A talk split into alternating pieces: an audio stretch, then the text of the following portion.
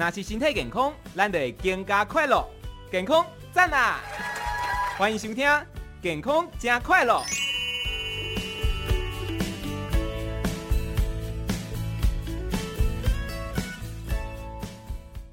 好，我们今天的健康假快乐，健康好快乐，邀请到的是好心肝基金会医疗事业发展执行长李茂华医师，医师早安。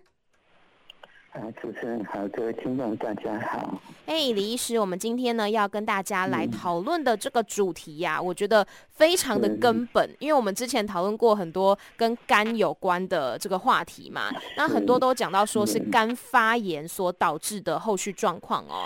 那首先就要来问一下李医师了，造成肝脏发炎的原因有哪一些呢？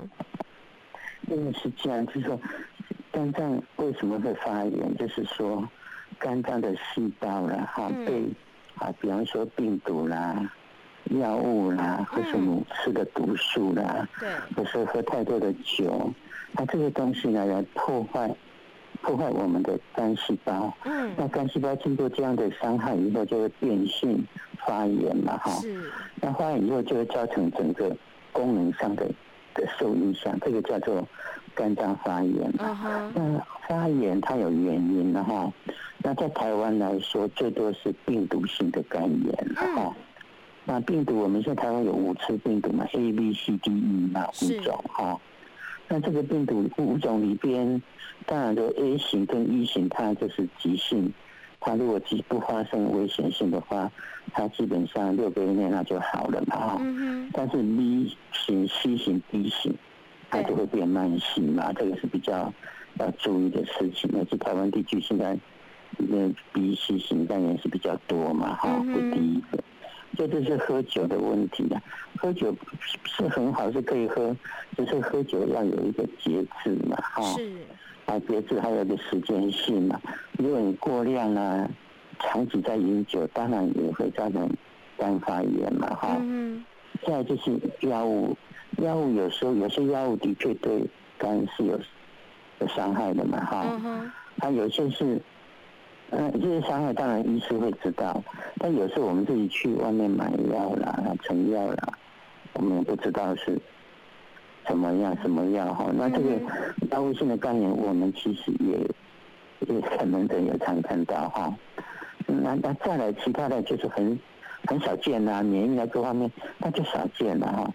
主要还是前面这几个比较多呢。是，嗯哼，了解。所以刚刚讲到的是这个肝脏发炎的原因哦。那其实发炎也是有分的，有些可能是突然发炎，那有些呢好像是很慢速的。所以到底什么是急性肝炎，什么又是慢性肝炎呢？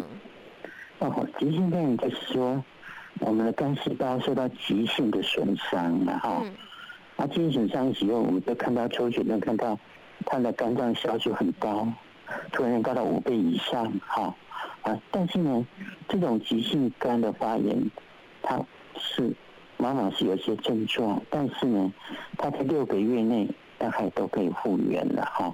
那除非刚提到有发现发生所合并的猛暴性肝炎，这个也不不谈了，哈。对。那一般来说，六个月内它是会复原的，哈。是。但是如果今天这个肝发炎超过六个月了，肝功能止不下来，嗯哼，或者说肝功能有有降下，但是呢，我们在肝脏的组织里边发现还在发炎，嗯，那这个就是慢性肝炎，超过六个月就是慢性肝炎，嗯哼，是，所以超过六个月就是慢性肝炎，那是那什么是急性肝炎啊？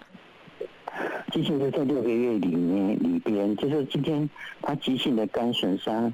我们抽看到抽血肝功能五倍以上高，可能有一些症状疲倦啊、反感什么，但是呢，他在六个月内会恢复正常。哦，了解，所以就是以六个月来作为一个判断的基准就对了。那我们常常会听人家说肝是一个沉沉默的器官嘛，所以肝脏在发炎的时候，我们是会知道的吗？它会不会有什么样的症状呢？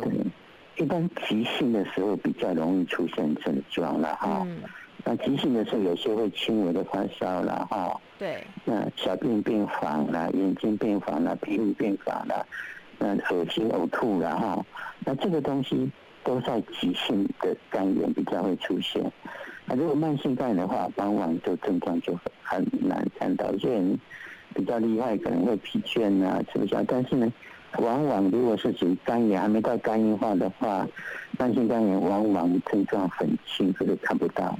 嗯哼，了解。所以其实会感觉不到。那我们要怎么样去知道说肝脏已经发炎了呢？既然感觉不到的话，OK，就是我们其实可以定时了哈，来那个肝功能检查哈。嗯。那那一定的，比方说我半年呐、啊、一年呢、啊，定时间的那个肝功能。如果肝功能有问题，我们再去问他的症状，再做理学检查或其他的超音波来来证实他是哪一种肝炎。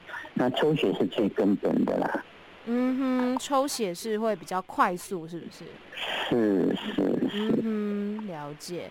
那么肝脏如果真的发炎的话，我们应该要怎么样去做治疗呢？一般是这样，就是说，我们当然从原因上来处理这个肝肝炎的问题了哈。嗯。大家知道，我们第一个病毒性嘛，A、B、C、D、E。对。那里面真的比较重要还是 B 跟 C 的哈。嗯。B 跟 C 它变慢性，慢性肝炎、肝硬化、感染的不处理，就是走三部曲嘛哈。是。那现在 C 型肝炎已经可以根治，有药物根治的。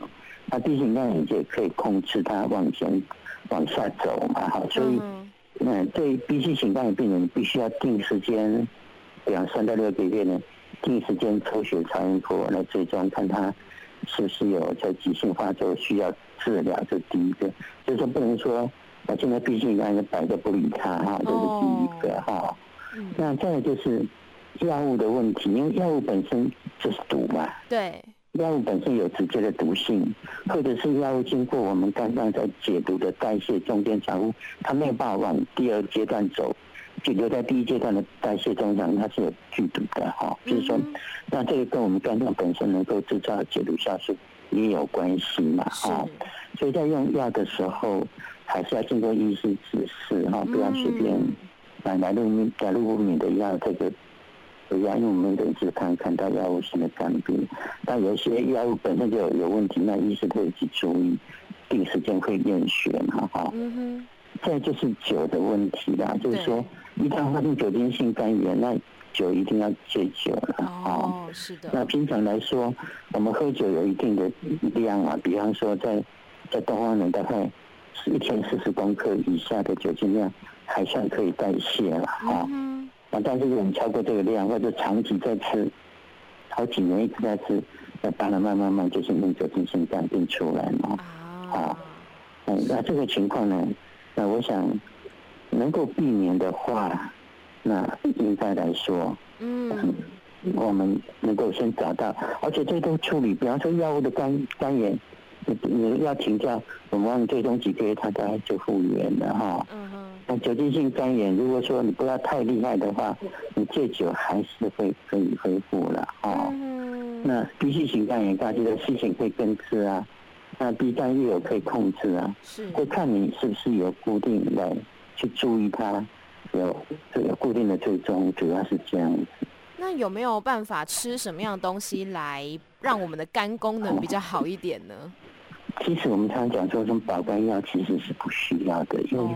我们吃药是要经过肝代谢，那如果说今天这个对肝没有帮助，你还增加它的代谢，增加它的解毒，这个它 loading 增加它负担，嗯，反而更不好嘛。对，用药就是要有有必要才用，不然没有必要就不要用。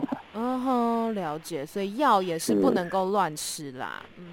嗯，是，是我们今天讲到呢，这个肝脏到底为什么会发炎呢？那最后，呃，李医师还有没有什么要提醒听众朋友的呢？我觉得哈，我们对一般的民众来说，嗯，那我们固定时间一定要，比方说我们现在健保规定，四十岁以上每三年可以免费做一次肝功能检查嘛，对，六十五岁每一年都可以做嘛，哦，那那如果这样讲，如果你有症状，确实可以加做，或者说你刚刚知道，刚刚知道有 B 型肝炎，有喝酒，有什么需要，那你就应该跟跟去。做抽血检查嘛，嗯，如果没有的话，你就起码按照政府规定这样你会来做。那这样的话，我们可以去事先抓到你有没有发炎，那有没有要不要处理它这样子。嗯。了解，所以呢，肝还是要好好的去保护它，然后定期的来做检查。嗯哼，是是是，那我们今天呢，就非常感谢李茂华医师，谢谢您。好，我来，谢谢你，好，谢谢大家，谢谢，拜拜。